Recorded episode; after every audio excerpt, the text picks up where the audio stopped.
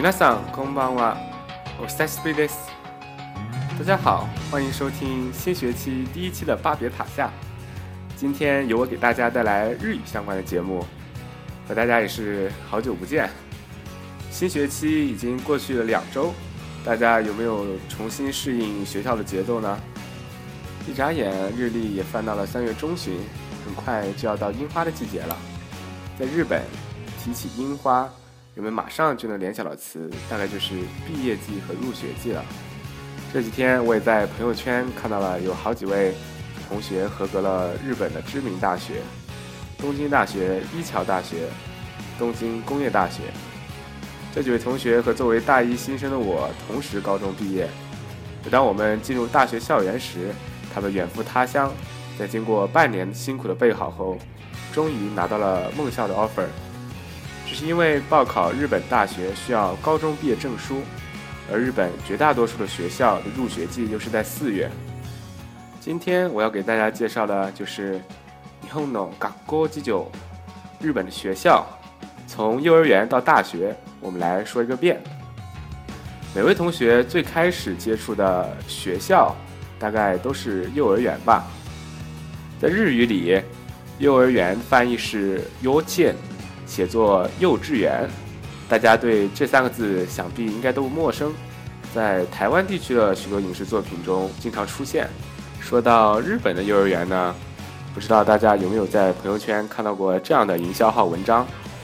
呃，可敬又可怕，日本幼儿教育甩咱们几十条街。内容多半是一些培养自理能力，或是在冬天穿短裤让他们锻炼身体之类的，这些。也是仁者见仁，智者见智吧。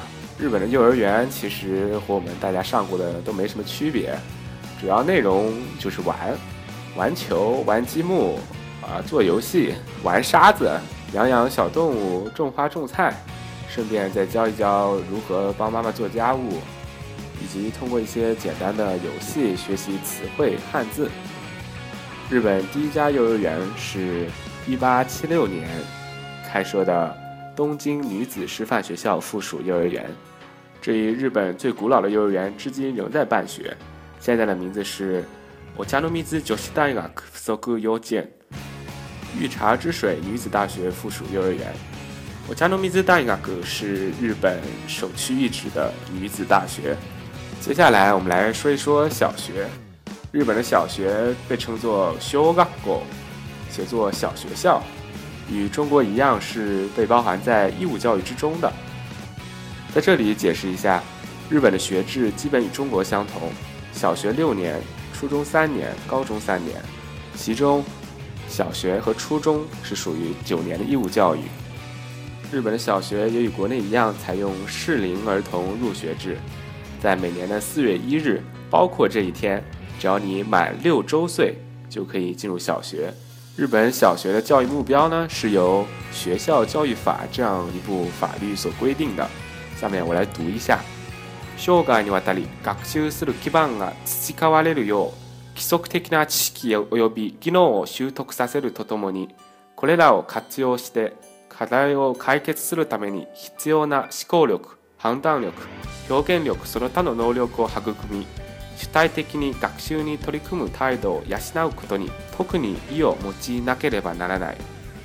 翻译过来呢，大概是为了构筑终身学习的基础，在教授基础知识与技能的同时，孕育其利用知识和技能解决问题的思考、判断、表现等能力。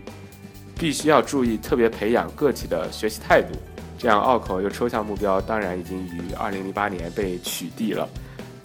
新的教育目标由八条简单而又明确的条例组成，我们在这里就不详细介绍了。日本小学的学科呢有 kokugo，也就是我们的语文、桑四算术、音楽音乐、体育体育。同时在低年级开设 seikatsu 生活这门课，教授一些必要的生活技能。在三到六年级开设 shakai 社会。理科，理科也就是科学课，在五到六年级开设家庭卡代。在日本，家庭这门课是一门非常神奇的课程。它从小学一直上到高中，教授一些亲戚关系，如何做饭。学校教授这些，在中国可能是闻所未闻的。日本的小学老师呢，和据我所知的英国一样，每个年级都只有一到两位老师，他们负责教这个年级的同学的所有科目。这一点可能是与中国不同的。截至二零一六年，日本有七十二所国立小学，两万零一十一所公立小学和二百三十所私立小学。为什么要提出这些数据呢？因为我发现了一个很有意思的现象，在后面我们讲到高中的时候会提到，日本的初中就和我们国内的初中差不多了。在日本 c h u g a k o 中学校这一词特指初中，而中文的中学翻译成日语时，往往要注意其含义，翻译成 chugaku 或 koko。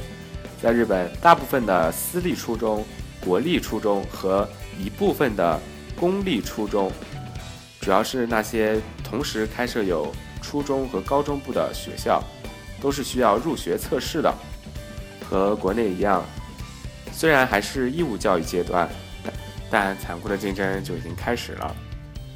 说到日本的中学，我个人不知道为什么会联想起校园欺凌这一个话题。在日本，校园欺凌以及没梦胆是被特别关注的一个问题，从小学到高中都是如此。每个学期都会发给你一张问卷，询问你是否受到校园欺凌，或者你有没有曾经目睹过校园欺凌。虽然我本人并没有经历过，但是整个日本社会对这一问题的重视程度让人非常吃惊。而这一类新闻在中国就很少被报道，这也是一个值得我们思考的问题。接下来说到日本的高中，大家就非常的熟悉了，在各种动漫作品中，主角最多的设定就是高中生了。而令人惊奇的是，按照我本人的亲身经历。日本的高中生真的就和动漫中的生活差不多，可能我在日本上的是假高中吧。每天的课程从八点半到三点半，放学之后参加各种各样的社团活动，主要分为运动部和文化部，运动部和文化部。运动部的训练是非常严格且勤奋的，和国内的体校有的一拼。日本各种体育竞技项目的高中生联赛，他们的竞技性是非常高的，其中就以棒球最为人们所熟知。甲子园 k 县就是日本高中棒球联赛的代称。这项比赛的社会关注度让人难以想象。除了社团活动不卡兹这一鲜明的特征之外，日本高中另外被人们所熟知的就是它的文化祭了。文卡赛，在这一全校欢庆的节日中，各个社团、各个班级都会准备相应的节目。校园一般也会对全社会开放，向大家展示自己学校的风采。关于日本高中，我个人觉得让人最不能忍受的一点就是，每个学期考完期末考试，他们竟然还要上一个星期左右的新课才放假。这感觉实在是太糟糕了。最后，我们来说一说日本的高考。与国内的高考一样，全国最优秀的那几所学校竞争一定是十分激烈的。他们也会像我们一样去参加各种各样的补习班 （juku）。考不上名校的也会考虑复读 （learning 浪人）。但如果你也只想上一所普通的大学，那我觉得，在当今日本少子化的背景下，那应该是一件新手难度的事情。有些大学因为生源不足，都已经关门大吉了。不过，真的十分敬佩朋友圈里那些以外国留学生身份考入东京大学、东京工业大学这样的世界名校的同学们。这些学校的竞争激烈程度丝毫不逊于清华大学、北京大学、外交学院这样的中国一流高校。如果你有这样的朋友，当他们在朋友圈秀出自己的“合格”合格名单时，请毫不吝啬的给他们一个赞吧。 那么今天的介绍就到这里了，也请同学们享受自己的大学生活吧。皆さん、また会いましょう。